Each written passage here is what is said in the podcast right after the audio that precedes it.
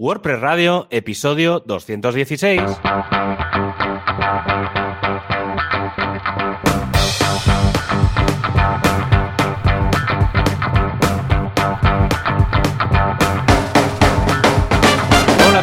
Y bienvenidos al primer programa del mes de junio de 2021 de WordPress Radio, este lugar en el que WordPress es el centro de todo lo que pasa y que nos ayuda a hacer prácticamente de todo, incluso irse de fiesta de forma legal. Luego entenderéis de qué va esto, lo prometo. Pero mientras, aquí Javier Casares, que os trae una semana más al otro lado de los bits a Joan Boluda. Muy buenas, Joan, ¿cómo va la cosa? Hola, ¿qué tal? Muy bien, muy contento, muy feliz y escucha, con ganas de hablar de todas las novedades porque tenemos 5.8 a la vuelta de la esquina. A la vuelta de la esquina. Creo que me comentabas antes ah, de entrar en antena. eh, bueno, no tenemos antena, pero es una forma de hablar. ya no hay antenas ni nada por aquí. Pero que, mm, que justo coincidirá eh, con la semana que viene prácticamente porque Sí. tenemos además invitado, vamos a hablar de varias cosas y pillaremos justo el, el- el, ah, la, la primera beta del 5.8, ¿no? Sí, si todo va bien, en principio sale el sale WordPress 5.8 Beta 1 eh, el día 8 por la noche, por la noche europea, digamos. Y no, no sé, creo que no nos va a dar tiempo ni a probar nada, pero bueno, yo yo más o menos eh, supongo que el fin de semana, si tengo un ratito, voy a, como tengo por ahí las alfas y tengo cosas especiales de acceso, intentaré ver un poco qué es lo que hay. De todas formas, creo que hoy luego en las noticias lo, lo detallaré con más, con más, y haré un poco más de inciso. Eh, porque ya hay muchas, se sabe mucho, mucho, mucho de lo que, de lo que va a venir. Entonces tampoco creo que, que nos sorprendan con nada que no conozcamos. Pero bueno, y también la semana que viene, si no falla nada, eh, en el próximo programa tendremos a Nahuay, que ya comentamos hace un par de semanas o la semana pasada o no, no recuerdo cuándo, que, que va a cambiar todo el tema del framework de Genesis, Sí, eh, que lo van a liberar y que se van a liberar temas y tal. Y entonces, pues bueno, eh, ayer, le, ayer o antes de ayer le escribí a Nahuay y le dije, oye, ¿qué? ¿Te vienes? Y o- obviamente encantado de la vida, así que supongo que en el próximo programa, si no falla nada, pues tendremos Sí, a yo, yo espero que esta liberación del theme y del sample theme, ah, bueno, del framework y del sample theme les va a ir genial a Genesis, Ujú. bueno, StudioPress en general, y- o bueno, quien sea que, que sea la, la empresa madre, Copyblogger o quien los haya comprado y todo, pero lo que no sé, Javi, ¿tú crees que cuando lo libere lo van a liberar eh, y lo pondrán en el repo o no? O van a decir, pues aquí está, lo podéis descargar de nuestra web, lo tenéis en un GitHub. ¿Crees que lo van a colocar en el repo con el resto de themes? Porque claro, ver. no sé si cumple toda, toda la normativa, el framework. a ver, lo tendríamos que mirar, pero como es tan distinto, porque trabaja con hooks en lugar de con eh, las plantillas típicas, no sé si tendría cabida. Esto seguramente no lo sabrá Hawaii, pero ¿tú qué te hueles? En principio, a ver, yo creo que sí, porque no es el primer framework que hay. Eh, al No, final, claro, tenemos, yo, por eh, ejemplo, claro, utilizo sí, sí, sí. GeneratePress, que ya está, digamos, adaptado a lo que va a utilizar eh, WordPress 5.8 y todo el tema de los, de Sí, los hay varios. de- los bloques y tal. Entonces yo creo que, claro, eh, al final el tema de, la revisión de los temas, sobre todo lo que revisa es em, que se utilicen buenas prácticas. Y, y Genesis al final, a ver, mm, Sí, sí, estará todo, hecho sí, a su manera, digamos, en el sentido de funcionamiento, pero, pero está bien hecho. Entonces, mm, a ver, yo creo que si realmente quieren tener éxito, mm, y al final, y esto es algo que sabemos, es que si tú quieres que algo funcione, tiene que estar en el, en el repo. O sea, si no, por eso, hoy si en no- día es muy como difícil. el gancho. Sí. Mm, Hoy es muy difícil que, que si no está en el repo no. No, o sea, bueno, hay cosas, ¿eh? Fuera del repo que funcionan, Sí, pero, sí, sí, sí. pero bueno, lo, lo que funciona normalmente está en el repo. Así Sí, que- sí. Ahora recuerdo el caso de Tesis Theme, madre, no sé si te acuerdas de este drama press que tuvieron los de Tesis Theme con, con el mm, con ah, Matt. Bueno, fue un Cristo ahí la que se lió con el tema de los derechos y tal, y ese precisamente en el, re- en el repo no estaba. Pero sí, sí, a ver qué, a ver qué tal. Eh, ya, se- ya se lo preguntaremos a, a Nawai, a ver qué nos dice. ¿m? A ver qué tal. Bueno, como siempre, vamos a comentar nuestras novedades. Yo, por mi parte, tengo curso nuevo de After Effects en boluda.com. Todo lo que necesitáis para convertir vuestro vídeo en una producción digna de Hollywood, poner efectos especiales, eh, todo lo que tiene que ver con la postproducción. Un pedazo de software de gente de Adobe que, vamos, eh, es una gozada. Es, es, es vamos, el, el go-to de la, industria, de la industria. Sí, sí, sí. Es, un O sea, yo cuando, cuando ahora lo leía en la escaleta digo, After porque me suena como al siglo pasado. Ya sí, sí, es, De, esos programas de, Adobe que, lleva ahí, que yo lo recuerdo de siempre. Sí, sí, sí, que ya ni te planteas. sí, sí, es de esos que ya ni te planteas alternativas. dices, vamos a tener que hacer efectos especiales. After Effects, que, vamos a hacer si no. En fin, ¿y tú qué? ¿Has escrito alguna cosilla, seguro? Sí, sí, sí, he estado, he estado escribiendo cosas nuevas y, y reescribiendo algunas cosas. Eh, sobre todo, bueno, mira, la semana pasada me, encontré con, con, un tema de Let's Encrypt, del tema de los certificados y tal, porque había un cliente que no le iban los certificados suyos y aprovechando que, que acabé poniendo el de Let's Encrypt, lo que hice fue optimizarlo. ¿Vale? Porque tú puedes poner simplemente el certificado, pero hay una serie de cosas para que algunos test te den, en vez de darte una A, pues te den un, una A+, ¿vale? ¿vale? Entonces estuve escribiendo un pequeño artículo de cómo hacer dos, tres cositas para que los certificados de Let's Encrypt todavía estén mejor configurados o tengan ah, mejor validación con respecto a, otras formas. Además, es algo que eh, da un poco igual qué sistema de Let's Encrypt utilices, en el sentido de que me da igual que si lo has generado por un panel y tal, pues suelen ser configuraciones que van relacionadas con las DNS o con el servidor web. ¿Vale? Entonces es como que está a dos niveles que independientemente de lo que sea tienes control. ¿Vale? Entonces está, es bastante guay. Y luego este fin de semana he aprovechado en reescribir el manual que tengo de cómo montar WordPress en Ubuntu en Ubuntu 20 en este caso, porque también la semana pasada pues estuve investigando con extensiones de cosas de PHP y con mierdas varias y entonces he aprovechado en reescribir el de Ubuntu y aprovechando también que, mm, bueno, y creo que ya lo comentamos hace unos cuantos meses, cuando se decidió que CentOS 8 eh, dejaban de darle soporte a final de año. Eh, empezaron a salir varias versiones, digamos, de, las ramas de, Red Hat y compañía. Y entonces ya ha salido una de las ramas, o la que yo creo que va a ser la alternativa a CentOS, que es Alma Linux.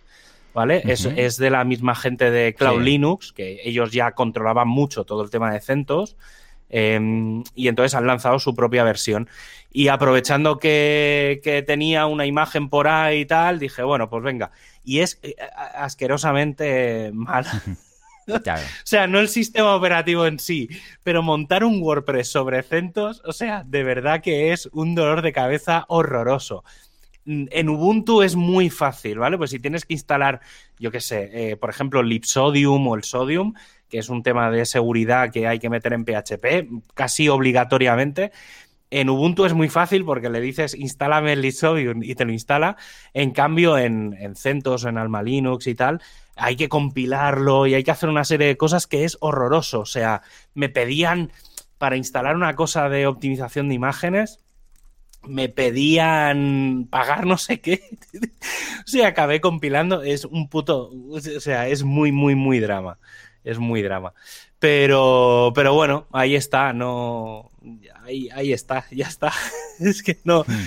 es bastante dramático el tema de, de centos, pero bueno. No sé, no sé todavía por qué la gente lo, lo utiliza. Sí, sí, bueno, yo no sé ni por qué la gente se, se monta sus servidores, imagínate, eh, contentos. Bien, bien, bien. Bueno, pues estaremos al tanto, a ver qué tal. Va bien saber. Ah, es de esas... Eh, y eh, a veces me lo comenta la gente que escucha mi podcast y dice, hay algunas cosas que cuentas que eh, quedan fuera de, mi alcance de comprensión, pues por temas de programación o no sé qué, pero me quedo con la copla en el sentido de, vale, sé que sé el titular, ¿no? No sabría hacerlo, pues a mí me pasa lo mismo contigo, ¿no?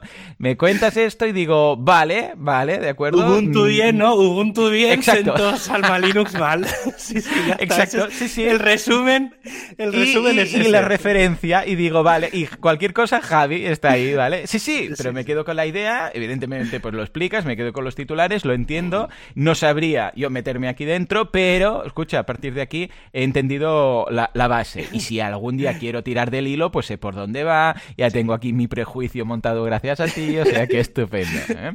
¿Sabes quién no tiene prejuicios, Javi? Nunca en la vida.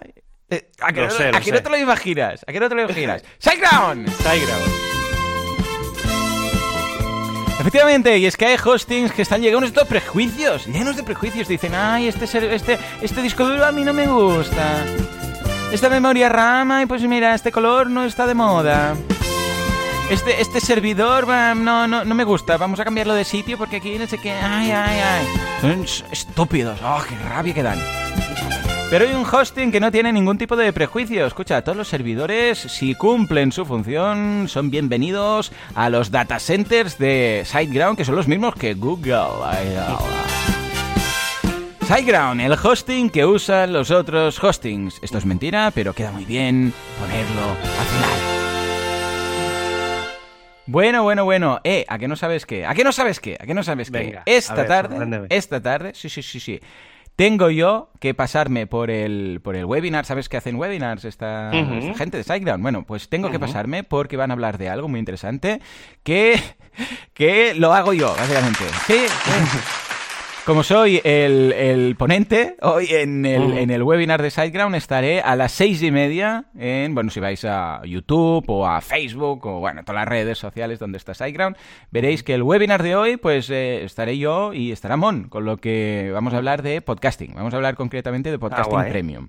Cómo montar un podcast premium, tanto a nivel de plugins y todo esto, como luego a nivel de marketing, ¿eh? para que la Mola. gente se suscriba y, y todo esto. Lo veremos con WordPress. Lo digo porque si alguien está interesado, que se pase. Hoy a las 18.30, eh, la hora que normalmente ceno, pues, pues en este caso vamos a, no sé, cenaré antes o después, pero vamos a estar ahí muy, muy a gusto todos, o sea que os podéis pasar. ¿eh? Bueno, de hecho, estoy pensando, estoy pensando que esto fue ayer. Ahora que recuerdo, Javi, ahora lo que no recuerdo, esto fue ayer, calla, calla, ayer me pasé por SiteGround, Bueno, ¿vale? pero de todas formas estará como están grabados y los dejan Efectivamente, publicados y tal. efectivamente. O sea que, lo, lo Es que- podrá ver la gente. No lo Sí, podrá que- ver en directo probablemente, Exacto. pero lo podrá ver en diferido.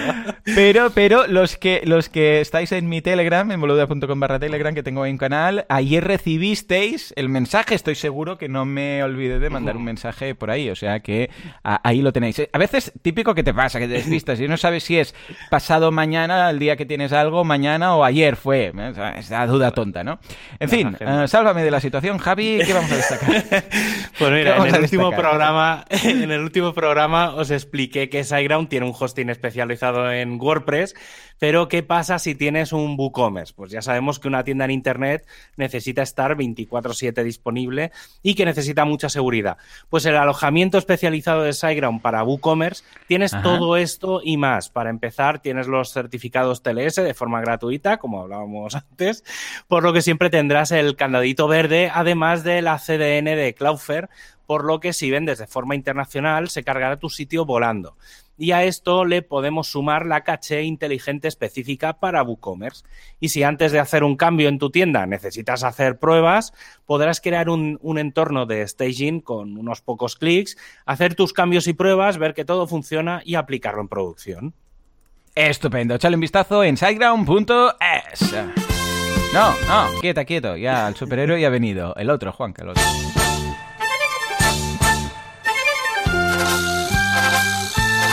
Actualidad Press, prestualidad, ¿qué pasa con Gutenberg? Y con 5.8 y con eh, on-site editing, editing. Venga, venga, venga, va. Ah, contame, contame, ¿qué novedades tenemos? Te cuento, pues mira, eh, la semana pasada, el 27 de mayo, que fue el jueves, no, no sé ni por qué la semana pasada ni, ni lo comentamos porque fue al día siguiente del, del programa y a mí se me pasó por, por completo, pero WordPress ha cumplido 18 años. Ya, Eh, es que que creo que guay. es un Fuerte aplauso bastante- para WordPress. Más fuerte, más fuerte. Sí, sí, lo comentó Matt en su blog, ¿no? Incluso dijo, eh, Sí. ya 18 años, ya es mayor de edad. Sí, sí, sí, un poco. Por eso al principio la entrada decía lo de que se iba a ir de fiesta. Bueno, es mayor de edad en ah. Europa, en, en, Estados Unidos está ahí en ese limbo extraño entre los 18 y los 21. Cierto, cierto, porque ahí es 21 cuando puedes hacer ya... ¿No? ¿Es mayor de edad o que puedes conducir? o que puedes sé que puedes beber. O sea, a partir de los... vale. o sea, pero entre los 18 y los 21 hay un limbo raro ahí que yo no acabo de entender mucho porque tienes ciertos tienes ciertos derechos, pero, pero no, no del todo, no del todo. y entonces, a mí una de las cosas que hoy, cuando estaba preparando el programa, se me ha pasado por la cabeza leyendo esto, eh, porque claro, mm. estamos hablando de 27 de mayo de 2003. Y entonces la pregunta base es, ¿cuándo empezaste a utilizar tu WordPress?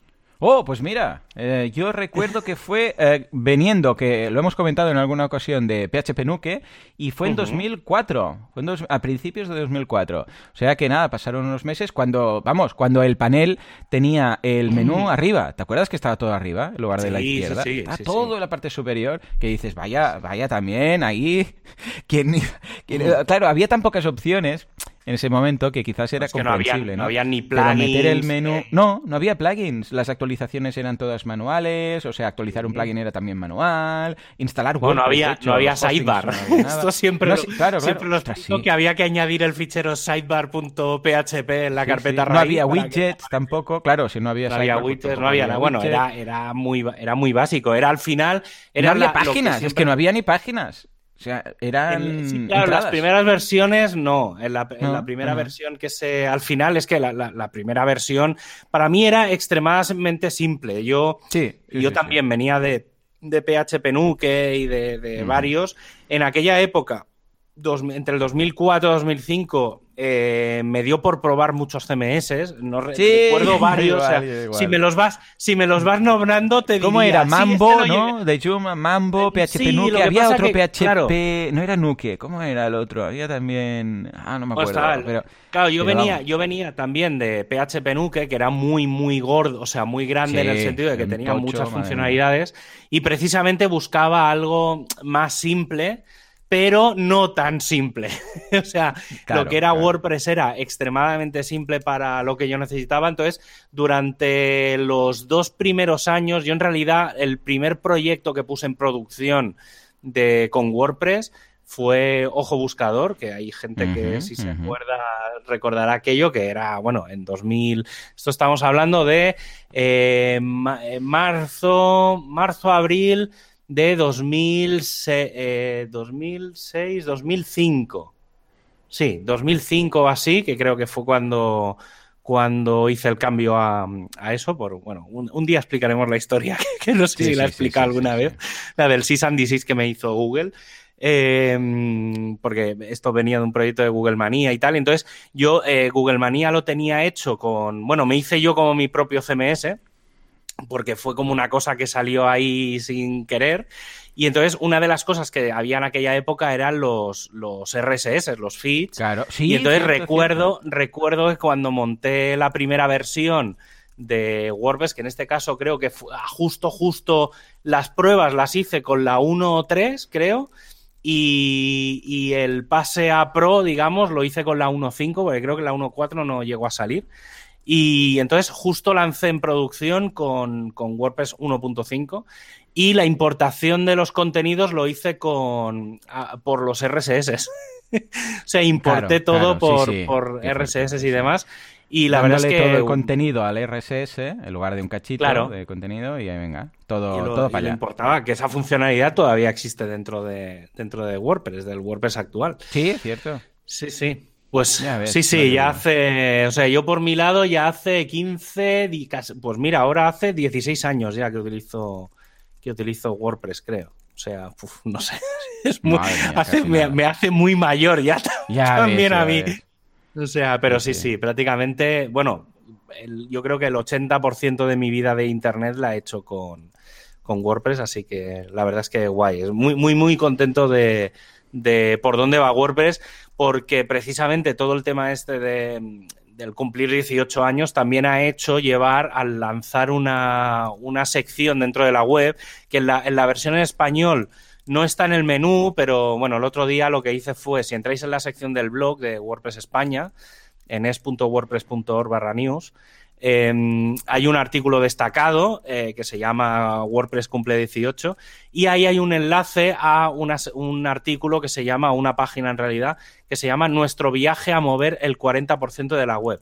Y está bastante bien porque es un resumen de toda la historia de WordPress, por así decirlo, porque básicamente explica desde 2003. Y entonces lo que han hecho es coger 40 hitos de la vida de WordPress y detallar un poco pues toda la historia, ¿vale? Pues ah, desde que nace WordPress, la verdad es que está muy muy guay y entonces explica un poco pues cómo WordPress al principio era eh, un ¿cómo lo, lo, llamaban por aquí? que lo leí el otro día, eh, era, eh, eh, aquí lo ponía, a ver, ¿dónde lo encuentro? era un, B2, lo llamaba un B2 con, con algunos hacks o algo así. lo, vale, vale, lo, llamaban, lo llamaban así.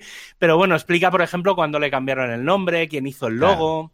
Sí, y el nombre también, quién lo puso, también, también lo explica. Sí, entonces, bueno, cuando, cuando dio el boom a través de, de Mobile, de, sí. Type Sí, sí, que ellos cerraron, exacto, y él creó justo, uh, Matt creó justo el, el migrador para importar todo de, de Efectivamente, y un poco... Bueno, y explica, explica bastantes, bastantes cosas, pues por ejemplo, cuando se creó el Hello Dolly, cuando empezó la internacionalización, eh, los primeros eventos, eh, bueno, cuando llegaron las 100.000 descargas, el lanzamiento de WordPress.com, cambios de interfaz, no sé, bueno, muchísimas, muchísimas cosas.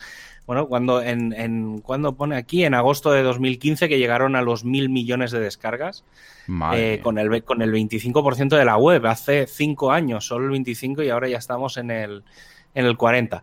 Muy muy muy interesante, sobre todo si os interesa un poco pues ver un poco de dónde de dónde viene mm, toda la historia de WordPress y demás, la verdad es que está, está muy, muy interesante. Y luego ya, pues centrándonos un poco en las novedades de, esta semana, eh, tenemos Gutenberg 10.7. Sí, señor. Básicamente eh, es la última versión que va a aparecer antes de WordPress 5.8. Eh, como ya he comentado alguna vez, WordPress 5.8 va a incluir desde Gutenberg 9.9 hasta la 10.7. Eh, son pues son nueve versiones, si no me equivoco, ¿no? Pues 9.9 a la 10.7, creo que sí. Eh, y básicamente, bueno, esta, esta última versión, la de la 10.7, lleva cinco grandes cosas visualmente atractivas o visualmente que se puedan, se puedan comentar. Una es la vista de lista persistente, ¿vale? Esto lo voy a explicar porque a, lo mejor no está, no lo tenéis como muy presente, pero en la, cuando estáis dentro del editor, eh, arriba en la barra superior del todo, aparece como un, como tres rayitas, ¿vale? Como anidadas, y entonces si pulsáis os salen todos los bloques que, que aparecen dentro de, esta, o sea, dentro del editor, ¿vale? Todos los bloques anidados, ¿vale? Un poco para, para tener esa, esa lista. Pues ahora cuando se pulsa ahí, antes era como un menú que se ponía por encima del editor, pues ahora lo que han hecho es dejarlo fijo. ¿Para qué? Para que puedas ir navegando y puedas ir moviéndote. Entonces, bueno, se hace como la pantalla un poco más pequeña, pero tienes la vista de lista, pues eso, persistente. y esto eh, también me llevó a, a, nivel de accesibilidad, a ver cómo lo solucionan, porque estas cosas están cucas, luego a nivel de accesibilidad a veces dan problemas. Ya veremos. Bueno, qué tal en principio está, en principio está resuelto. El tema de accesibilidad de esta nueva versión está bastante, bastante revisado. ¿eh? O sea, han tenido mucho tiempo para revisar cosas y todavía va a haber, porque todavía queda un mes o así. Bueno, queda un mes y casi un mes y medio para el lanzamiento, pues sale el 20 de julio, si no falla nada. Entonces todavía queda un mes y medio las vacaciones para, ir a descansar tranquilos en verano, ¿no? Madre mía. Sí, bueno, sí. Yo, supongo que habrá mucha gente que se espere hasta septiembre a hacer este esta actualización mayor porque va a ser bastante importante, sobre todo con el tema de los temas. Pero bueno, no, dependerá de lo que ocurra. Cuando veamos las primeras eh, pues eh, desgracias, si es que hay alguna, entonces la gente dirá, vale, eh, podemos actualizar o uy, esto, vale, lo dejamos para septiembre he de, decir, he de decir que, que, esta versión, como se está organizando de una forma un poco diferente a las anteriores, es verdad. En principio, en principio principio no debería de suponer ningún desastre a nivel de, de, incompatibilidad. Es decir, no hay, no hay funciones nuevas en los temas, no hay funciones nuevas en los plugins o sea, no hay nada, o sea, hay muchas cosas no, nuevas. Romper no van a romperse las cosas teóricamente. Lo que sí que puede ser que los themes, evidentemente los themes que no tengan Pero esa es que incluso ni pues, eso, pues, no van a poder Incluso ni eso, ni eso hmm. porque como todo lo de los temas, lo que se ha estado cambiando es sobre lo nuevo, claro. a menos que tengas un tema que sea de bloques, que en principio nadie tiene, eh, no. debería afectarte, porque en la parte de los temas clásicos, ¿vale? Que ahora ya oficialmente se llaman Classic Themes, es decir, ahora lo mismo que pasa con el editor, que eh, tenemos el, editor clásico y el editor, eh, entre comillas, el de los bloques, pues ahora ya a partir de cuando salga WordPress 5.8, en realidad a partir de la semana que viene, todos los canales, todo, toda la información, incluso la documentación, pues justo lo leí hace un par de días, eh, que ya está mencionándose todo como Classic Themes. Es decir, tenemos los temas clásicos y los temas, entre comillas, los de bloques. ¿Vale? Entonces, como todo lo que se está lanzando es para los temas de bloques, todo lo que tiene que ver con los temas clásicos no afecta. Entonces, es, va a ser muy difícil que esta versión rompa algo pero sí que es verdad que nos va a dar mucha potencia para que a partir del el lanzamiento se puedan construir cosas nuevas. ¿Vale? Entonces, yo creo que va a ser un punto de inflexión y, aparte que ya digo, ¿eh? como va a haber un mes y medio para corregir mil cosas, eh, va a ser muy, muy, muy difícil que esta versión rompa cosas, al contrario de las anteriores, ¿eh? porque las, las mm. otras era como todo muy rápido y tal. Pues bueno, tenemos lo de la vista de lista persistente, y luego otra cosa que es muy chula y que creo que puede, esto sí que a lo mejor a, alguien le puede romper un poco, sobre todo la cabeza, pero mm. que es dentro del editor, em, depende de cómo, yo lo, llegué a ver el otro día, que me hizo gracia, pero luego no recuerdo ni, ni siquiera cómo lo hice. Pero mm, cuando estás dentro del editor, Em, y pasas el ratón como por los bordes de pantalla de lo que sería el editor, ¿eh? No, no digamos de toda la ventana de la pantalla. Esto parece un eh, easter egg de estos, ¿eh? casi, que parece un truco. Sí, de aventura gráfica. Si pasas por el borde de no sé qué, abrir catalejo. Sí, es que va, un poco por ahí, pero lo entenderéis perfectamente. Imaginaos, o como si fuera un documento. Tenéis eh, dentro del editor, digamos, tenéis la pantalla donde escribís y entonces, si pasáis, si vais por un poco por el borde, os aparecerá como una barra gris de golpe. ¿Vale? Entonces, si pulsáis en ella, veréis que podéis hacer más ancha o más estrecha la parte del editor. ¿Qué significa? Básicamente. Como un textaria típico, ¿no? De esos que en la esquina de abajo a la derecha, pues puedes pues eso, redimensionar. Eso con el ancho de la pantalla. ¿Qué es? Que podréis tener el responsive de la web directamente en el editor. Ah, vale. Vale, entonces podrás tener, hacerla ancha o, reducirla y entonces todos los bloques y todo se reordenarán directamente dentro del editor. No hará falta hacerlo de la vista previa y este tipo de... o redimensionar toda la, la ventana, ¿vale? Sino que dentro del propio editor podremos ver los diferentes saltos con respecto a los diferentes tamaños de, de pantalla que es muy interesante. Lo estuve, ya digo, es que el otro día eh, estaba ahí, pasé el ratón, vi como la, la, franja gris, dije, ¿esto qué es? Empecé a moverlo y dije, uff, esto es una rotura hmm. de cabeza. Luego, otra cosa que, mm, que mucha gente estaba pidiendo, eh, que es el tema de los espaciados en los bloques, ¿vale? En realidad se han añadido un par de cosas que son los espaciados y los colores. Em, hay algunos bloques, ¿vale? Voy a poner, por ejemplo, el, de un párrafo, ¿vale? Que es el clásico. Eh, lo que tenemos es la posibilidad de añadirles eh, los margins y los paddings.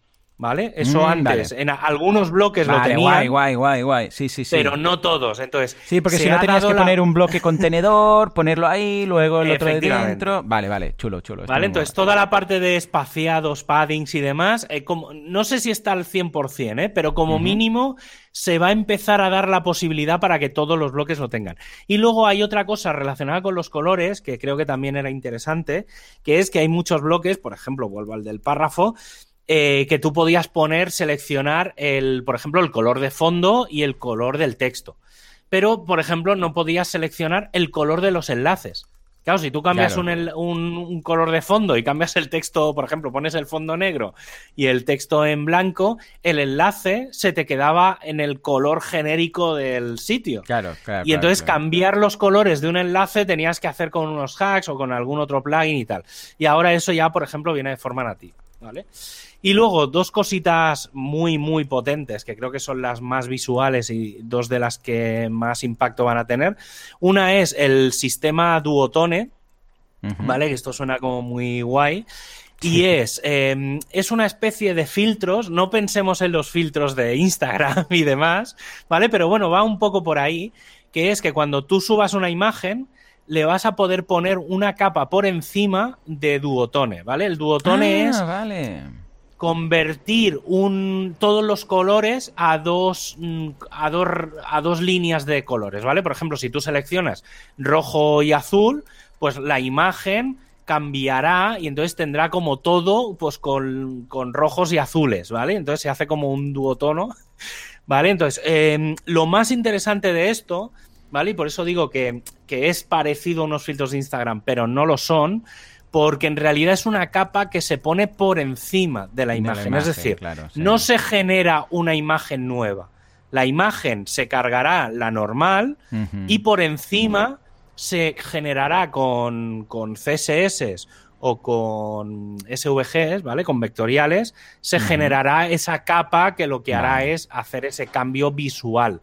¿Vale? Entonces, sí, esto, bueno, por ejemplo, esto con para CSS hacer... es muy típico, ¿no? Lo de mm, cambiarlo a blanco y negro, poner Efe, un, pues eso. Ese, Básicamente un flip, es eso. Puedes hacer un flip horizontal o vertical, lo que pasa que, bueno, no se suele hacer mucho, eh, pero la, bueno, normalmente, pero la imagen queda ahí, la original no se sí. modifica encima, para entendernos. Pues ¿eh? yo creo que este es el primer paso, se ha cogido el tema este del, del, la, de las capas de colores, sobre todo, a ver, yo lo he probado y gente que sobre todo, pues, eh, que, que utiliza monocolores, eh, pues les va a venir muy, muy, muy, muy bien. Y lo que tú dices yo creo que puede ser lo siguiente, que es el tema de los efectos sobre las imágenes, el tema de hacer el flip, de girarlas, de hacer alguna serie de cosas. Yo creo que puede, e, esto puede dar pie a que alguien haga algún pequeño módulo para hacer algún cambio de estos. Sí, y luego, porque, a ver, la... flip, el flip y todo esto se puede hacer editando la imagen como tal, pero entonces ya es sí. la edición de la propia imagen. ¿eh? Ya, o sea, claro. Si seleccionamos una imagen, le damos al lapicito y entonces sí. Pero esto no, esto mantiene la imagen. De forma sí, que si en un momento dado quieres, por lo que sea, por CSS, quitar cosas, pues no has perdido esa, esa imagen original. Sí, sí. Dime, dime. Sí, aparte que es que si no se llena el disco. Bueno, imágenes. Sí, ya de hecho, ya no, ya no bueno, yo tengo algunos clientes que cada vez que suben una imagen se les genera entre los plugins que tienen y los themes, igual se les generan ocho variaciones. Así, zasca, sí, solo de subirla, ¿eh? Me lo creo, me lo sí. creo. Sí, sí, eso es algo que, que algún día podemos hablar de eso. Sí, sí, eh, pero sí, es, sí, es algo que hay que controlar mucho, el tema de las, eh. de las imágenes y tal. Eso con WP se pueden hacer algunas cositas guays. Ah, pues eh, vale. Aparte, como creo que ya lo expliqué hace un par de semanas, que había hecho un manual de cómo optimizar las imágenes en local. ¿Sabes? Los típicos plugins estos de optimizar imágenes. Pues a lo mejor lo, lo, aprovechando lo explicamos y hacemos un poco de todo eso. Y vale, luego la última noticia que ya llevo, creo que llevo dando la turra con esto desde hace meses. A ver, a ver. ¿Vale? Y es, yo creo que era el, el puntito que faltaba en la 10.7, que es que ya están disponibles los patrones dentro de Gutenberg 17. Bien. Y digo que están disponibles los patrones porque eh, la semana pasada comenté que habían activado las APIs y uh -huh. lo que se ha activado ya dentro de Gutenberg 17 son los patrones desde el directorio. Vale, ¿Vale? vale Entonces, vale. sí que es verdad que todavía no podemos subir cosas al directorio, claro. pero que en el directorio ya hay algunos ejemplos de los bloques nativos de WordPress, el de párrafo, el de cita, ¿vale? Entonces, eh, los, los patrones que ya se pueden seleccionar ya tiran de la API de, del directorio. Uh -huh. ¿Vale? Entonces, es, lo tenían que meter en esta versión, casi me atrevo a decir que con calzador, porque si no, no, o sea, es que si no, el tema de los patrones hubiera muerto hasta final de año. ¿Vale? Uh -huh. Entonces, era como, vamos a añadirlo, no va a funcionar, ¿vale? Porque en realidad, yeah. no, como nadie tiene todavía acceso a utilizar el directorio, Eh, pero bueno, han dejado las cuatro cositas ahí para que la funcionalidad esté y a partir de ahí, sobre todo, todos los plugins de los temas nuevos que van a tirar de patrones y demás, Em, que en vez de utilizar sus directorios de patrones, todos los patrones se suban al directorio genérico y se puedan utilizar todo. Luego, otra cosa que estuve probando el otro día, que no me había funcionado hasta, hasta, esta, hasta estas últimas versiones, yo creo, a ver, en teoría funcionaba. Eh, era que cuando vas a. Mm, cuando te vas a añadir un bloque, no con el barra hmm. no sé qué, sino cuando le das al, al, icono de arriba de la barra al más ese, dentro del cuadradito, y quieres añadir un bloque que no está.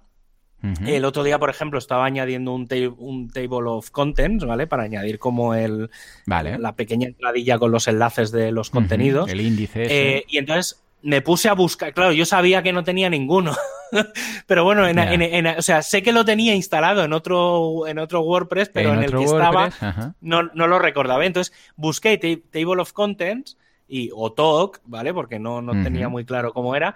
Y no me, claro, obviamente no me apareció ningún bloque, pero ya en la parte de abajo me decía, no tienes esos bloques, pero puedes instalarlo directamente desde aquí. Y entonces, obviamente, con un par de clics lo, instalé y lo tienes al momento. Entonces, yo e, esa funcionalidad sabía que existía, mm, pero no, no, no yo sé también, por qué no sí, Sí, ha sido esta semana o la anterior, también buscando algo típico que, bueno, como tengo varias webs, ya no sabes en cuál tienes qué plugins y tal de, de estas secundarias. Y sí, sí, apareció ahí debajo y digo, ostras, pues ya está aquí, ¿eh? Vale. Ya está aquí. Sí, sí, eso es que era algo que, hacía muchas versiones que se supone que estaba, pero yo no sé por qué a mí no me había funcionado. Y, entonces lo, interesante de este tengo, sistema... Pero Javi, tengo sentimientos encontrados ¿eh? con esto, porque primero yo no sé hasta qué punto la gente sabe que eso va a instalar un plugin. ¿vale? Y luego ese plugin bueno, en que realidad va a tener... no instala un plugin en sí. Bueno, hmm. instala el bloque, sí, es un poco, es que todavía está un poco verde. Claro, claro, tiene que... Es que eso en teoría tirará del directorio de, del directorio de bloques, que es algo que, también se lleva hablando desde hace mil años y no acaba hmm. de salir. Entonces es un poco raro. Pero, a ver, sí que hay una cosa interesante de eso, es, si tú seleccionas solo un bloque, te instala solo ese bloque. ¿Vale? No te instala, por ejemplo, lo que tú estabas diciendo, que, a veces te puedes instalar un plugin que te instala 20.000 bloques. En teoría, se supone que si instalas eh, un bloque por ese sistema, solo te instala ese. Vale. la teoría dice eso, ¿eh? No lo he comprobado porque justo precisamente... Bueno, pero que no deja de ser un plugin, porque un bloque, o sea, es plugin o ya me explicarás de dónde sale. O sea, no, no va a mm. poner un código en el core. O sea, internamente, internamente no es un plugin, ¿eh? O sea, internamente va a ser una cosa diferente y tendremos una sección en la que tendremos solo bloques. Pero una sección dentro de plugins, entiendo. No, no, o sea, tendremos eh, temas o apariencia, lo que digamos, pero bueno, los temas, los plugins, y nos aparecerá en el menú otro, otro, otra opción que será bloques. Vale, madre ¿Vale? y, no, y no descarto Entonces tendremos bloques, bloques y bloques de, O sea, tendremos bloques de bloque y bloques de plugin. Madre. Lo que pasa es que los bloques de plugins, en teoría, eh, por lo que dice la documentación, se supone que eso tiene que desaparecer. Vale, vale. Lo que pasa es que es, un poco raro porque el pues, concepto bloque de plugin no debería existir. O sea, puede existir un plugin con bloques pero un bloque se supone que no tiene que tirar de un plugin.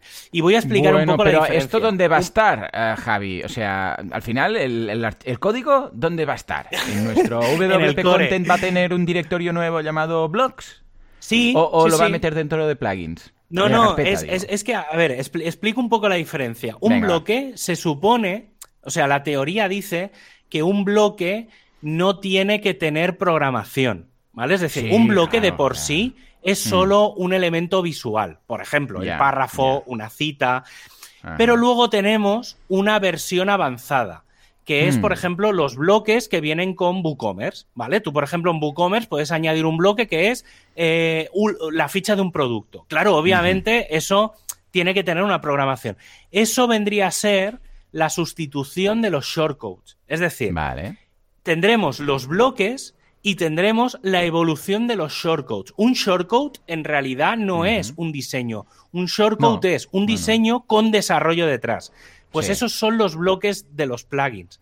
O sea, en realidad, lo, lo, que antiguamente eran los shortcodes, la idea es que tiendan a desaparecer y se conviertan en eh, bloques que van con un plugin detrás. Y que sin ese plugin, ese bloque no funciona. ¿Por qué? Claro. Porque necesita desarrollo o acceso a la base es que hay de datos. bloques que necesitan desarrollo. O sea, el TOC mismo, pues ahí necesita un desarrollo. Algo que de PHP claro, que pille los el H1, TOC en los sí- H2, los, los, los junte. Claro.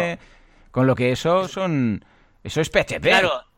Sí, el TOC en este caso no es un bloque al uso, sino que es un plugin con un bloque. Porque tiene Vale. desarrollo, o sea, porque tiene una funcionalidad detrás. Y sí, sí, Ujú. me instaló, obviamente me instaló el Sí, plugin. Pero sí, sí, es, es una cosa un poco rara. Eso, eso, yo creo que por eso tampoco sea, o sea, esto que te estoy diciendo de que hay un directorio de bloques tal, fíjate que es algo que ha quedado como tapado porque yo creo que todavía no está claro. No está claro hasta que se lance todo el tema de los temas de bloques. Ujú. ¿Vale? Porque yo creo que mm, lo pensaron al revés y dijeron, no, vamos a lanzar primero los bloques y tal. Yo creo que alguien en su día dijo, cuidado, que nos estamos volviendo locos con los bloques de diseño y los bloques de, mm, de sustitución de los shortcodes. Y entonces yo creo que por ahí han frenado un poco eso, mm, precisamente por eso, porque no estaba claro. Pero se supone, ya digo, ¿eh? hay un roadmap para el tema de directorio de bloques, que se puedan subir bloques directamente desde el, desde el editor. Lo que pasa es eso con los patrones ha quedado un poco oculto. Es un poco raro todo. Entonces yo creo que, Sí. bueno, iremos viendo, ¿eh? Pero, Mm. pero sí, sí, está, está, o sea, todo, todo está, todo está ahí. Habrá que esperar un poco a ver por dónde, por dónde van los tiros. Yo creo que antes de Navidad tendremos resuelto todo esto que estábamos discutiendo ahora. Eh, antes de Navidad estará resuelto porque mm, con todo el tema de, de los temas de bloques se resolverá. Mire, y hablando de temas de bloques, eh, obviamente hay uno. Eh, o sea, aunque, aunque se han ido lanzando varios, y yo creo que ya debe de haber unos 10 más o menos oficiosos. Incluso el otro día Automatic sacó, eh, bueno, hace tiempo que salió Sidlet, ¿vale? Que es en el que se basa el 2021. eh, pero Sidlet de por sí no era un tema de bloques. O sea, permitía bloques, pero no era un tema, un, un, theme, blo- un theme block, que es como se les llamará, eh, sino que seguía siendo un classic theme. Entonces, basándose en uno que era mm, muy limpio, muy neutro, que creo que se, que se llamaba Canvas, eh, a partir de ahí se creó otro y, le han, y lo han lanzado y lo van a lanzar y va a ser como el primer theme blog de Automatic que lo publicarán en WordPress.com y que ya estará dentro de poco estará en el repo. Pero Muy el que sí que va a salir la semana que viene es la versión 047 del 2021 Blogs. ¿Vale? Vale. Que es el tema sobre el que se tendrán que basar el resto de temas de bloques, porque es el tema, digamos, oficial. ¿Vale? Entonces, eh, lo que es, lo- la única duda que había era si incluirlo o no por defecto dentro de WordPress. ¿Vale? Vale. Es decir, eh, se supone que WordPress 5.8 no incluirá ningún. O sea, todos los temas que incluirán serán clásicos. ¿Vale? Pero había que dar la posibilidad de que la gente pruebe todo el tema de bloques. Y para eso eh, estará en el repo el 2021 Blocks o el TT1, ¿vale? Si lo Vale, buscáis, buscáis vale. TT1 eh, y ya estará. Entonces, todavía está la 046 en el repo, pero se supone que esta se- entre esta semana, yo creo que a finales de esta semana, a lo mejor el lunes, lanzan la 048 porque vi ya el código, o sea, estaba, o sea, lo que quedaba era subirlo al repo, era la, la única cosa que quedaba por, por hacer. Y entonces, eh, bueno, este va a ser, digamos, pues el, el, tema base sobre el que desarrollar y el que incluye todas las funcionalidades eh, de los theme blocks y de los bloques nuevos, del, del, bloque de logo, de bueno, de todo, todos los que, todos los que habrá. Por cierto, el tema auto, el bloque autor, autor hmm. post, ¿no? ¿no? o autor no sé qué, no va a venir típica, incluido ¿no? en, uh -huh. en, los, en los bloques nuevos. Vale. No sé muy bien por qué. Pero bueno, y toda la parte del navigation y demás, pues obviamente, como ya sabéis, eso no va a venir ni para atrás. Normal, normal. Yo creo que eso ya vendrá en la 5.9. Pero bueno, es lo último que va a quedar para, para lanzar.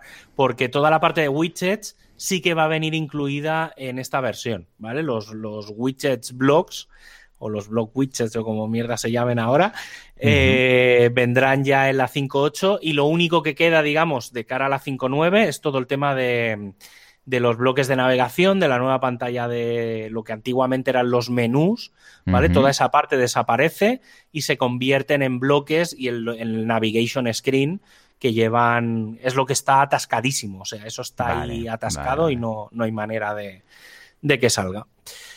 Y por un poco ya está. O sea, la semana que viene, ya digo, ¿eh? yo creo que de, 5, de WordPress 5.8 pocas noticias van a haber, porque creo que, con lo que he comentado hoy, más lo que hemos ido comentando en los últimos programas, eh, está todo. Sí que puede ser que haya alguna funcionalidad que vaya en el core y tal, pero, pero bueno, la semana que viene no sé si lo sabremos, no sé si habrán publicado ya todo, pero la siguiente seguro que, podremos hacer pues un poco estaremos al tanto y además ya tengo ganas de hablar con Hawaii de, temas de Genesis, me encanta, me encanta. Pues venga, va, ahora sí. después de dos meses arrastrando el tema, hoy veremos qué podemos hacer con WordPress.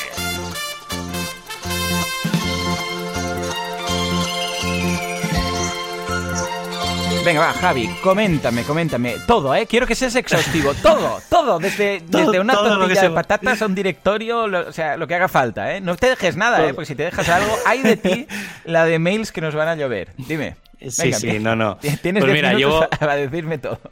Como decía antes, llevo, a hacer un llevo, trabajando, llevo trabajando con WordPress desde 2005 y si bien es cierto que al principio solo utilizaba las páginas y las entradas, con el paso del tiempo. Yo de hecho había usado entradas de página. ¿No, ¿No lo habías hecho eso típico? Que tenías que hacer una página fija, entonces creabas una entrada y lo usabas y la ponías en el menú. Sí. Y ya está, y listo. Sí sí. sí, sí. Pues con el paso del tiempo y sobre todo desde que existen los plugins, eh, obviamente pues he utilizado WordPress como herramienta para muchas cosas distintas. Y hoy la idea es dar un repaso a algunas de estas cosas que se pueden hacer con WordPress e intentar dar algún plugin o herramienta que permita crear eso que voy a plantearos. Por ejemplo, la primera herramienta eh, es un plugin de la propia comunidad WordPress que, se, que permite crearte una red social al estilo Facebook y que se llama BuddyPress. Eh, algunas cosas que permite ¿eh? No nos pensemos que vamos a montar ahora Facebook exactamente, pero es el estilo, ¿eh? Con un feed, sí, a ver, sobre todo va muy bien eh, para colegios o para grupos, por ejemplo, en, una universidad, pues un, grupito y tal, ¿vale? Pues sobre todo lo que permite es crear perfiles, crear grupos, lista de actividades, o sea, un poco el, el timeline, notificaciones, tienes las relaciones de amistad, mensajería privada y una decena de cosas más. Además, al igual que pasa con otros plugins, este plugin tiene otros plugins que amplían la funcionalidad, hmm. ¿vale? Es un poco el modelo como WooCommerce, que tienes el core y luego tienes un montón de plugins añadidos. Y mm, de la misma forma que tenemos la posibilidad de crear una red social, pues eh, podemos crear unos foros, ¿vale? En este caso con BBPress, que también es un plugin de la comunidad WordPress. En este caso podemos crear unos foros, gestionar temas e hilos y todo al más puro estilo WordPress. Para mí, en ambos casos, tenemos una ventaja y es que al ser plugins de WordPress, aunque la plataforma crezca mucho, es relativamente fácil de optimizar, cosa que no pasa con, otros, con otras plataformas, otros, otros plugins, otros sistemas. Además se lleva muy bien entre ambos. ¿eh? De hecho, el equipo de uno coincide mucho con el equipo de otro. John Chen Jacoby está detrás de habitualmente de estos dos. Tienen una documentación súper, súper completa. Además, tenéis cursos en boluda.com. Si os apetece, pues tenéis curso de ambos. Y la verdad es que el único problema que tienen, bueno, de hecho, habían tenido históricamente dos. Uno, que eh, eran un poco dependientes del tema. Ahora ya no. Ahora ambos ya son, sobre todo, BuddyPress, agnostic, theme agnostic, que se llama. Es decir, que tú pones el tema que quieras y se ve. Lo único que, a ver, por defecto, si el tema, a ver, funcionar funcionan, ¿vale? Pero depende del tema que tengas. Muy, muy bonito, muy bonita la interfaz no es. O sea, requiere trabajo. O sea, siempre que he instalado sí. uh, BuddyPress o VBPress para algún cliente, eh, hemos tenido que buscar un crack del CSS y decirle, a ver, vamos a poner esto bonito, vamos a quitar cosas que sobran, vamos a hacer esto más grande, ¿vale? A ver, que funcionar funciona, pero a veces queda un poquito cutre, sobran cosas mm. y tal. No, o sea, a nivel de funcionalidad no hay ninguna queja, ¿eh? Porque escucha, un foro uh -huh. es un foro, una red es una red, pero hay ciertas cosas que requieren aún, mmm, bueno, acabar de pulir, ¿eh? Acabar de pulir, sí. al menos a nivel de CSS. Al, al final, esto viene de, de, que en su día, tanto uh -huh. BuddyPress como BBPress, eh, tiraban un poco de sus propios temas, porque se suponía que sí. montar un sitio era como montar un sitio específicamente para ellos, no, no, la idea no era integrar dentro de otros sitios, y al final acabaron haciendo el uso de los templates, ¿vale? No los templates Ajá. de los que hablamos últimamente, sino de los templates dentro de los themes, que, mm, que básicamente es el sistema que utiliza WooCommerce. O sea, a partir sí, de que sí, WooCommerce sí. lo lanzó, eh, se adaptaron tanto BBPress como BuddyPress. Y, y hablando de, de precisamente de, de, WooCommerce, bueno, de, de tal, eh, de, comercio uh -huh. electrónico, pues eh, es eso si queremos crear un, una plataforma de, de, comercio electrónico, pues tenéis WooCommerce, que prácticamente permite hacer de todo, uh -huh. pero también hay otras posibilidades como eh, EDD, Easy, Easy, Digital Downloads, mucho más enfocada a productos 100% digitales, en los que no hay envíos físicos, y otros quizá no tan conocidos, ¿vale? Porque no, no solo hablamos de WooCommerce, sino que hay, hay, bastantes plugins más. Y uno de ellos es WP e-commerce, ¿vale? Uh -huh. Que seguramente. Que de hecho estaba antes de WooCommerce. ¿Eh? Que de hecho estaba antes incluso que de WooCommerce. Sí, sí, sí. Sí, sí. Hay, hay, que decir que en general todos tienen la posibilidad de listar productos en categorías, de poder comprarlos o descargarlos, gestionar impuestos, métodos de pago y de envío. Pero sí, sí, hay, hay varios, ¿eh? O sea, es decir, si no queréis complicaros la vida montando un WooCommerce que permite hacer 20.000 millones de cosas, hay otros, ya digo, ¿eh? hay otros no tan, no tan conocidos como, como eso, pues como WP e-commerce. Luego tenemos que de hecho, los... Ojo, porque la gracia de WooCommerce es la comunidad que hay detrás. O sea, sí. la comunidad que genera cientos, miles de plugins y, y de desarrolladores que si necesitas algo, pues te lo saben hacer. En cambio, los otros, pues claro, te va a ser más difícil, ¿no, Javi? De, de encontrar a alguien que te haga una extensión para WP Commerce. A ver, no es tan fácil que lo encuentras, porque esto es PHP al fin y al cabo, pero no es tan fácil. Sí, a ver, yo creo que aquí vamos un poco en la base de, de lo que hablamos muchas veces, que es eh, probarlo y ver si se adapta a lo que tú necesitas, ¿vale? Es un poco... Mm -hmm yo, yo, haría un poco la misma comparación que hacemos muchas veces con el tema de EDD y WooCommerce, que es, ¿vas a vender productos físicos? No. Pues entonces, a lo mejor con EDD ya tienes suficiente y no necesitas instalarte WooCommerce. Pues uh -huh. un poco va por ahí, es decir, si tú simplemente a lo mejor quieres vender tres productos, aunque sean físicos, no necesitas WooCommerce y con un WP e-commerce o con cualquier otro tienes suficiente porque es un plugin pequeñito que te permite hacer en una página cuatro cositas para vender y tira millas. Y no necesitas instalar todo un monstruo que te permite hacer 20.000 cosas que solo vas a utilizar una. Sí, señor. Pues mira, lo siguiente que quiero comentaros, por ejemplo, también que se puede hacer son los sitios de membresía, ¿vale? Que son esos sitios uh -huh. que están limitados a aquellos usuarios que están registrados, de forma que solo puedes dar una parte de los contenidos en abierto y otra parte cerrada solo a esos usuarios. Seguramente el más conocido es Restrict Content Pro, que tiene mil add-ons con los que hacer casi de todo, aunque no es el único porque tenemos otros como Ultimate Member o Paid Memberships Pro, ¿vale? Esto seguro que tú conoces. es, este tema lo conoces al dedillo. Hombre, sin duda alguna para empezar. Luego ya vemos, ¿no? Pero para empezar es ideal, sin duda. Para hacer reservas, por ejemplo, ¿vale? Que no quieres tener un sitio de comercio electrónico, pero sí permitir pues que tu restaurante, tu restaurante, una peluquería o yo qué sé, permita que tus visitantes hagan su reserva.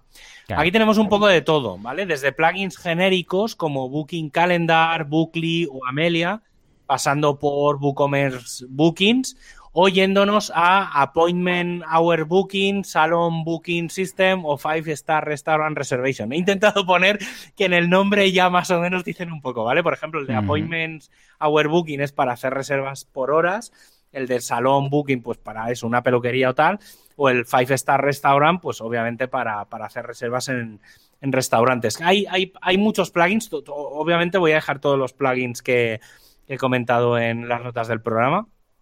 Pero sobre todo lo interesante de esto eh, es que vas a poner a disposición de tus clientes la posibilidad de ver si hay horarios y reservas y que ellos se organicen cuando quieran, que más de una vez he estado en una peluquería y ha sonado el teléfono y te dejan de cortar el pelo para atender una llamada y como que, como que no, ¿vale? Entonces dejas ahí eso que lo haga la gente por, mm. el, por el internet.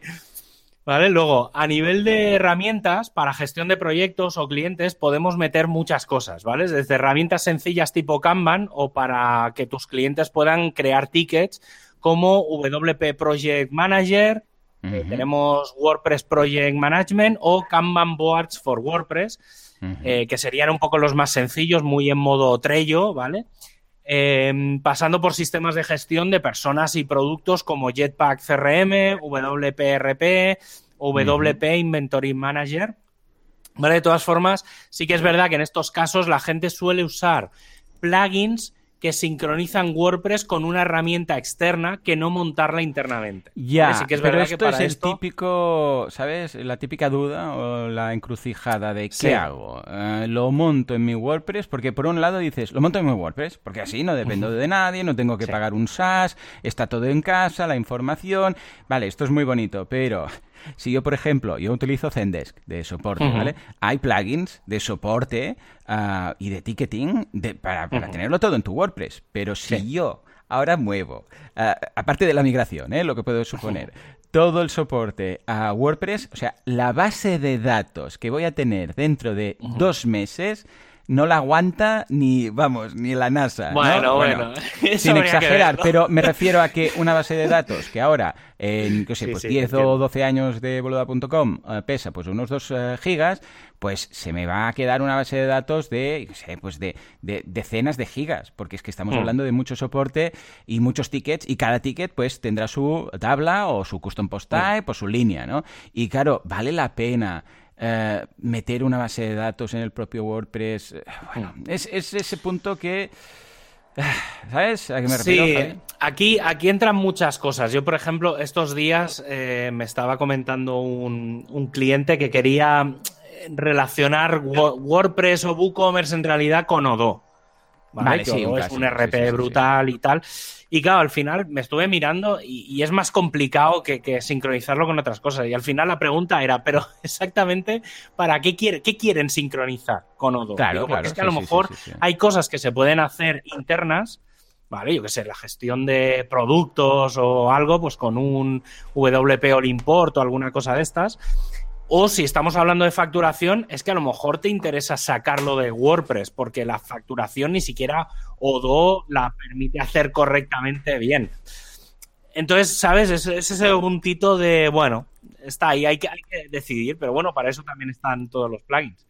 Y mira, otro de los Bueno, ya te digo, no hay una respuesta buena, ¿eh? Porque a veces es mejor tenerlo en WordPress y a veces no. Depende un poco, es valorarlo, pensar la cantidad, si forma parte de un core muy importante de lo que haces, si no, si es una cosa como aparte, si ya tienes algo montado en un SaaS y tendrías que migrarlo, si empiezas desde cero, o sea, hay muchas, o sea, no, hay una solución que digas, esto se tiene que hacer así, sino es, a ver, depende, a ver, cuál es tu situación y entonces te diré, ¿no? Bueno, ahí también un poco están los, la gente que se dedica al mundo WordPress, que son los que te tienen que recomendar. Sí, sí. ¿Vale? Porque es, eh, por eso ya te digo, mi pregunta fue exactamente qué van a utilizar dentro de Odoo, porque a lo mejor ese módulo, si solo van a utilizar uno de los 10 módulos, pues eh, con ese lo podemos utilizar o internamente o con algún software específico para eso. Sobre todo, por ejemplo, la parte de facturación, que con, con WooCommerce es un poco drama. Pues mira, lo que decía también eso, otro, otro de los clásicos de uso de WordPress es el de las páginas de ofertas de trabajo. Hombre, que quizá no quieras montar algo muy grande, pero si tienes una empresa grande que recluta muchos perfiles distintos, pues te puede ser útil para la gestión del estado de las entrevistas. Entre otros, de los que he encontrado, algunos los he probado, está WP Job Manager, el Simple Job Board o el WP Job Openings, ¿vale? Esto... Lo bueno de Job Manager es que es de, también ya es de Automatic, ¿eh? Lo compró y entonces, claro, quieras que no, hombre, te da una cierta seguridad, ¿sabes? De, bueno, lo tiene la, propia empresa de Automatic, eh, se nota, ¿eh? Porque luego los upsells y todo esto cambia bastante, pero, bueno, te da como que no se va, no van a desaparecer de un día para otro. al menos yo como lo percibo, no es como Google que de repente te, cierra Google Reader, ¿no? Sí, ahora están diciendo que lo van a abrir otra vez. Oh, ¿En eh, serio? No lo había escuchado, ¿en serio? Para, creo que lo quieren hacer algo en Chrome. ¿no? Ah, vale, vale, vale. No, no, o sea, no volver a abrir Reader, pero, pero quieren recuperar todo el tema de los feeds en, en Chrome. no sé, de estas cosas raras que hace Google. Pues mira, para los diseñadores o aquellos que tengan muchas fotografías que mostrar, no sé, un estudio de arquitectura, también hay hmm. muchas herramientas para tener una gran cantidad de imágenes de forma pública fácilmente gestionables. Y aquí hay infinidad de plugins, pero os dejo el de Photo Gallery, el Fu Gallery, el Modula Image Gallery o el 3D Flipbook, 3D Flipbook, que permite mostrar un PDF como si fuera un libro. ¿Vale? Este me, gustó porque buscando entre cosas, ¿vale? Quizá es un poco diferente y no está tan focalizado a galerías, pero me hizo gracia porque subes un PDF y entonces es como que puedes ir pasando páginas. Chulo. Está bastante guay. guay. Muy guay, sí, sí. Vale, y luego, eh, otra de las herramientas que se ha puesto muy de moda, sobre todo en los últimos meses, casi diría ya año y largo, es el de los LMS, ¿vale? Los de formación. sí, señor. Seguramente el más conocido es Sensei, pero también tenemos otros como LearnPress o Tutor LMS. ¿eh? Aquí seguro que también sabes tú bastantes de Bueno, será por academias que haya montado. Aquí, básicamente, lo primero que nos tenemos que eh, preguntar a nosotros mismos es si vamos a querer los extras que tienen los LMS. Porque, a ver, una academia la puedes montar. Yo, por ejemplo, boluda.com no utilizo ningún LMS, ¿vale? O sea, es un custom post type, tú lo metes ahí, luego lo, cierras con un plugin estilo Restrict Content Pro o parecido y ya está, ya tienes una academia. Ah, lo que deberías preguntarte es, ¿quiero ofrecer, por ejemplo, exámenes, quiero ofrecer títulos, quiero ofrecer eh, badges, o sea, chapas de sí, he superado esto, no he superado esto. Quiero hacer todos estos extras, quiero tener un apartado de secretaría académica, para entendernos. Si quieres todo eso, entonces métete en el mundo del LMS. Y Sensei es algo que, bueno, está muy bien, además es de WooCommerce, que es de Automatic, con lo que sabes que se vincula muy bien con WooCommerce y tal. Puedes tener cursos gratuitos, puedes tener cursos de pago, genial. Pero preguntémonos primero si vamos a hacer eh, uso de todo esto, porque si no hace falta meter exámenes de por medio, ni certificados, ni notas, ni nada, hey, con un custom post type pelado vas que te vas. Pero en muchos casos sí, es lo que dices tú, vale la pena porque dices, no, yo quiero montar esto y para pasar de curso necesitas haber sacado mínimo, yo qué sé, pues un 70 de, sobre 100 del curso anterior, cuando quieres hacer esto más eh, cole, cole, entonces sí, genial todos estos que mencionas. Pues como último bloque he querido dejar lo que estamos haciendo ahora mismo, que son los de los podcasts. Hombre, y aquí os dejo algunos como Seriously Simple Podcasting, PowerPress Podcasting o Podlove, aunque estoy seguro que en este caso no es tan importante el plugin como ponerse a grabar el podcast en sí. Pero pero bueno, no es esto tan solo lo único que se puede hacer. Seguro que has visto directorios, plataformas de gestión de eventos, descarga de todo. gestión de liguillas deportivas, que esto flipé el otro día viéndolo. Gestión de bibliotecas, crear tu propia iglesia. Si tienes una idea, solo hay de irte al directorio de plugins y buscar porque vas, vas a encontrar. Ah, y por supuesto, también se pueden crear webs corporativas y blogs. Estupendo. Esto para los más atrevidos, ¿eh? En fin, pues con este consejo tan salvaje de crear un blog con WordPress, nos vamos a los salvajes que son los WordPressers unidos jamás serán vencidos. Venga, Juanca, dale.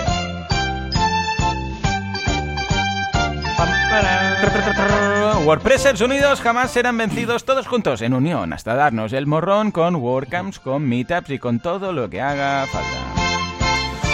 Bueno, de hecho el otro día hablaba con Mon y me decía que estaba organizando, porque también es presentador en la WordCamp Europe, porque no tiene trabajo, Mon, como no tiene trabajo ni nada, pues se meten estos embolados. Y la tenemos aquí, a la vuelta de la esquina. A ver, cuéntame, pues ¿qué tenemos? Pues mira, eh, además es, que es bastante curioso porque esta semana, no sé si porque la gente no quería coincidir con la WordCamp Europe, pero la semana... Es que es difícil hacerle competencia, es difícil. Por eso, que las próximas dos semanas o los próximos diez días no va a haber meetups o no hay meetups, digamos, relevantes dentro del mundo WordPress, porque entre el día 7 y el 9, que si no me equivoco es del lunes al miércoles de la semana que viene, tenemos la WordCamp Europe, ¿vale? Que la tenéis en europe.wordcamp.org. A ver, eh, es bastante sorprendente que hoy ¿vale? Eh, como siempre, no vamos a, engañar a nadie. Estamos grabando el martes por la mañana. Eh, todavía, todavía no está el programa. Madre. ¿Vale? O sea, estamos a una semana. Es, bastante curioso porque sí que he llegado a encontrar algunas, algunas cosas, ¿vale? Sobre todo porque es que no, no, no tengo muy claro cómo va a ser el programa en sí, ¿vale? Porque he visto como solo una franja horaria donde van a estar todas las charlas, que es de 3 a 4 o de 3 a 5 de la tarde. Y me parece muy raro. vale, entonces, bueno. Sí, a ver, viendo la ficha de los speakers, sí que más o menos se puede ver em, algunas de las charlas, ¿vale? Entonces he visto charlas de WP CLI, de Figma, de APIs, del editor de bloques, de fotografía, de WooCommerce y sobre todo, una de las cosas que quizá me ha sorprendido más y que supongo que que ahí es donde estará el intríngulis de por qué no está publicado el, programa, es em, que hay como muchas entrevistas a personas. ¿Vale? Pues algo así, ¿vale? Sé que hay varias cosas y mucha cosa de interacción, pero bueno, el programa todavía no está publicado y no sé, cuándo lo van a publicar. Yo, sé un poquillo más, yo sé un poquillo más porque Mom me lo contó, pero como no sé si me lo contó off the record, porque lo estar con, precisamente preparando, estaba preparando entrevistas y tal, digo, bueno, le, preguntaré, le preguntaré primero más que nada porque no sé si fue un poco off the record, pero va a ser una WordCamp muy, muy distinta. A ver, sé que hay, porque en, ahora también lo comentaré, hablaré de la WordCamp España, pero sé que va a haber como, como entrevistas y cosas más, como si fuera un programa de televisión. ¿Vale? Entonces, no, lo que no sé es cómo encaja eso dentro del programa. Entonces, el programa en sí no existe todavía, ¿vale? Al menos en este momento. Supongo que lo tendrán que publicar porque si no... Pero bueno, en principio van a ser las, las charlas o al menos un poco el programa eh, entre las 3 de la tarde y supongo que las 8 de la tarde de cada día, ¿vale? Horario España. Eh, pero bueno, pues eso, lunes, martes, miércoles de la semana que viene, como nos pillará la semana que viene el programa, pues un poco comentaremos lo, que hayamos, lo que hayamos podido, podido ver. Y luego, por otro lado, esto es un poco pseudo exclusiva, que no lo es tanto, pues ya lo, he comentado alguna vez, pero a finales de este 2021 vamos a tener eh, otra vez la WordCamp España. ¿Vale? Que es la segunda de esta segunda época, pero creo que es la quinta o la sexta de, las que se han hecho en total. Y en principio, todo lo que voy a decir ahora hay que cogerlo entre, con pinzas, ¿eh? porque no es definitivo, pero más o menos parece que ya se están definiendo cosas. En principio será entre el 6 y el, entre, el 3 y el 6 de noviembre de 2021, ¿vale? O sea, que ir reservando la primera semana de noviembre. A mediados de agosto se abrirá la posibilidad de enviar ponencias, ¿vale? A principios de septiembre se cerrará ese envío, es decir, tendremos las dos, tres últimas semanas de agosto para poder eh, enviar ponencias y demás. Eh, a mediados de septiembre saldrá la selección de las ponencias y a principios de octubre tendremos ya la web oficial pues con todos los contenidos y con un poco todo lo que se va a hacer. También sé que se está preparando porque va a haber una especie de late night eh, con un poco con entrevistas, con cosas y tal. Y bueno, podéis, si queréis, aunque la web todavía no está disponible al uso, podéis suscribiros, eh, suscribiros en spain.workcamp.org, ¿vale? Podéis dejar vuestro email, entonces en el momento en el que se empiecen a publicar o se comenten cosas, pues os llegarán avisos por correo. Estupendo, pues nada, echarle un vistazo, ya sabéis que lo tenéis todo en wpcalendar.io, bueno, todo lo que se puede decir, lo que no, lo que es spoiler, pues no. Lo que, lo y para cualquier cosa, pues aquí nos tenéis semana tras semana. Y nada, y entre todas las cosas que WordPress nos deja hacer, pues se incluye la posibilidad de tomar la decisión de acabar el programa de hoy. Que ha mm. estado muy cargadito de material y estoy seguro que ahora todos queréis hacer un poco de repaso a las notas del programa con todos los enlaces que hemos dejado y que tenéis en wordpressradio.es. Y mientras le dais una ojeada a las notas y os suscribís al programa de la semana que viene en vuestras plataformas de podcast favorita, nosotros nos vamos a hacer otras cosas. Un abrazo fuerte y adiós.